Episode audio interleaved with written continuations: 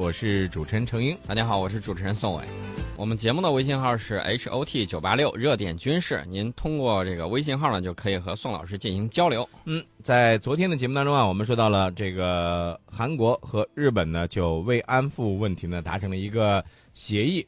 呃，在就在昨天节目当中，我们也说到了，我们说希望那个安倍啊能够正视历史，包括日本政府呢能够正视历史，对吧？安倍只是一个代表，一定要让日本认识到历史问题。没错，但是呢，我们就注意到另外一个问题呢，就是安倍表示说，这个韩日慰安妇问题结束了啊，我不会再道歉了。所以说呢，你要看他心成还是不成。嗯啊，这个韩国国内呢也有很多的这种舆论，就说你这个只是政府层面的被施压了，嗯民众包括那些还这个现在的这些当年受害的这些女性，她们并没有说跟日本达成了样这种协议。对，呃，就说到了这个安倍的时候，安倍这不是挺忙吗？挺忙活是吧？嗯呃，他媳妇儿安倍他老婆啊也没闲着啊。嗯，这个安倍他老婆干嘛去了呢？去参拜靖国神社去了啊。对，他在自己的这个 Facebook 上发帖说参拜了靖国神策，啊、我这个发音不太标准啊，对，这个帖子呢，谈及到二零一五年正值战后七十周年啊，他写明了说剩下的时间不多了，今年最后的参拜，嗯，一个神策没事老去参拜他干什么呢？不是，那可能他有这种需求是吧？呃，我想问一下，这个安倍最近还以泪洗面吗？晚上还睡不着吗？呃，好像我在问安倍夫人。啊，对你得问安倍夫人这个到底是怎么回事儿啊？呃，其实呃说到了这个，我就在想一个问题啊，就是说这个安倍啊，他连自己的这个家他都弄不好啊，这个家庭关系都没处理好。哎呀，庙小妖风盛啊，吃钱什么多咱就不说了啊。这个安倍这个事儿，咱先放到这儿，咱说一个国际神棍。哦，啊，这个国际神棍是谁呢？张家墩。啊，张家墩最近又预测了啊，这不是到年底了吗？嗯又预测了，说这个中国即将崩溃。这个论调他一直说了十五年，嗯 网友们都乐了，说你自己信不信？呃，这个张家墩这个人，呃，大家可能听起来觉得这个名字不是那么陌生，但也不是那么熟悉。啊，了解这个，比如说像这个金灿荣啊，经常会听到这个金政委对他的这一些评价。张家墩呢是一个美籍华裔律师，今年呢这个六十四岁了。二零零一年写了一本书，叫《中国即将崩溃》，一举成名。这个书呢就迎合了西方的一些观点。嗯，哎呀，我就是喜欢他这种看着我们又不能怎么样，还要跟我们一块儿建设社会主义的这种感觉。那那就其实按照这个张家墩的这个论调来说，也就是说，咱们的这个经济不是那么好，是吧？嗯而且呢，他好像在今年五月二十五号的时候呢，他当时是在这个福布斯网站的刊文说，中国啊应应对这个经济下行的措施，如果成功了啊，最多撑一年。呃，而且他还说了一句什么呢？他说啊，这个或许到今年第四季度之前啊，可能就会发生一些经济上的问题。可是现在这个第四季度已经快结束了。呃，第四季度还剩几天？还有一天。对呀、还有一天就结束了，这个预言简直是天天胡说八道。听他这么逗，我觉得这这这是猴子派来的救兵吗？这个张律师呢，话锋一转又提到了国际形势啊，侃侃而谈说，如果中国经济长期下行，嗯，中国将无法负担这种海外的投资、债务减免的承诺，因此呢，这个中国海外影响力会下降。还有就是军方会没有钱购买新的航母、潜艇、卫星和他们构想中的月球基地。月球基地，您您不是给我开玩笑吧？我我现在发现了一点啊，他其实他说出了一点很重要，就是嗯经济必须得保持稳定的这种发展，嗯不然的话，他说的这些东西真的有可能会实现的。嗯那么我现在问一下，美国现在经济还好吗？嗯 啊你这个问候挺好的。它的这个经济增长率是多少？啊，嗯我想问一下张家墩。另外呢，我想问一下，比着这个中国的这个经济增长率，嗯这个西方主要这种发达资本主义国家，他们的经济增长率是多少？嗯要按照您这个标准，人家现在是不是已经崩到池子底下去了？嗯这是个大问题。这个热心的网友啊，就开始这个梳理张家墩的这个简历啊，说这个张家墩二零零一年七月不是出版了那本书吗？在亚马逊五星的这个评价体系里头，这个书被评为两星半嗯啊，在那本书里头呢，这个张先生呢就宣称说，中国二零零一年加入了世贸组织，会动摇国家基础，并导致这个崩溃啊、经济失败啊。显然，当时张先生的预言是错了。但是我发现有一个人能够坚持自己十五年不动摇，一直在错，嗯，这个也是一个很难得的事情。对，呃，这个不怕这个错，就怕一错再错，是吧？对呀、啊 张先生，您这个预测又不科学又不灵验，哪来这么坚定的这种信仰呢？嗯还有我说的这些都是外国网友，外国网友说坚持住啊，老张，只要经中国经济没有崩溃，您就可以预言它下一年崩溃，下年下年无穷尽呐。嗯哼，呃，这个中国网友就比较有意思了，就很文雅，说这个秋心何愁啊？他就说《红楼梦》里头有这么一段话呀，嗯念给大家听，说王一贴跟这个宝玉在聊天说有一个这个治疗嫉妒的这个药方叫杜呃疗杜汤。这个王一天好像是个道士啊，对，用极好的秋梨一个，二钱冰糖，一钱陈皮，水三碗，梨熟为度。嗯每天清晨吃一个梨，吃来吃去就好了。这宝玉就说了，那这也不值什么呀，只怕未必见效吧？王一贴又说了，说一季不效，吃十季；今日不效，明日再吃；今年不效，明年再吃。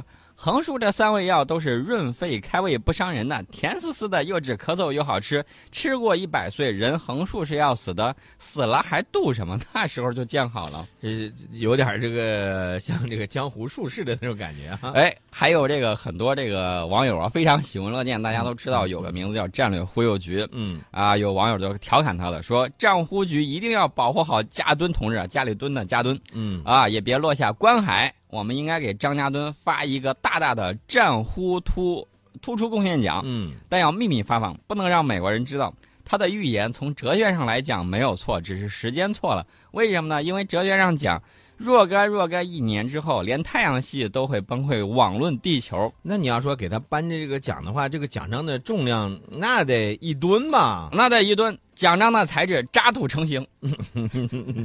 这个忽悠局的这种丈母渣念了十五年的崩溃，世界人民的耳朵都起茧子了。会不会创新呢？会不会创新呢？嗯说一下崩溃不行吗？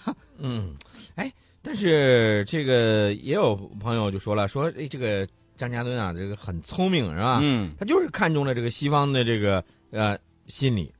还有中国的这种坚挺。嗯一个终将崩溃的这个论点，已经卖到第十五个年头，还有要继续卖下去的这种市场。哎，其实说白了，他非常聪明，聪明到哪儿了？他就是把握住西方人看见你，啊，心里头他那种酸爽，然后呢又对你无可奈何的那种窘境，嗯他迎合了这样一部分人的心理啊。我看到这个网友留言都非常有才啊，说，呃，张局座和金政委对你的工作十分肯定，做出高度的评价。同志们对你的这个工作成果反讽啊，衷心敬佩。大家希望你控制工作强度啊，劳逸结合，保重身体，为我部门战略忽悠局业务的现长久发展和下一代骨干的培养继续发光发热。这就是调侃他的。对，其实呢，这个有人帮中国人给美国人洗脑多好啊，还孜孜不倦的给美国人民这个什么崩溃论，希望他继续完善教学水平，把欧美国家持续洗脑。我看到在咱们的微信平台上呢，这个有些朋友呢也发表了自己的一些观点，比如说饼饼啊，同样也是说到了对于张家墩的这个看法啊，说是他一直立志于忽悠这个外国人呢对我们放松警惕啊。不过呢，最近开始这个外国人呢好像开始不相信了啊。啊，金灿荣教授呢曾经在节目里头就这么说过，他说：“知道战美国战略家最恨谁吗？恨中国的带路党，这些傻帽天天说中国不行，结果把美国人给忽悠了。”啊啊，这个话的这个呃原创权、著作权是归金灿荣教授的。嗯，呃，在微信平台上的，米歇尔这位朋友呢也是说同样的看法啊，说这个张家伦啊，这个包括王世健这位朋友呢，也是觉得觉得听到这种论调啊，就感觉到自己有点笑喷了的感觉。啊、对，我们得说一说这个美国媒体最近你知道年终了，在总结嗯总结什么呢？总结冷战时期中央情报局一直被双料间谍欺骗嗯啊，说这个事儿。最近，美国中央情报局的前分析员，一个行动官员叫这个本杰明·费切尔，上周专门写了一篇文章，嗯说这个中情局在冷战的时候啊，啊一多半时间都是大傻子，被人给忽悠了，太傻了。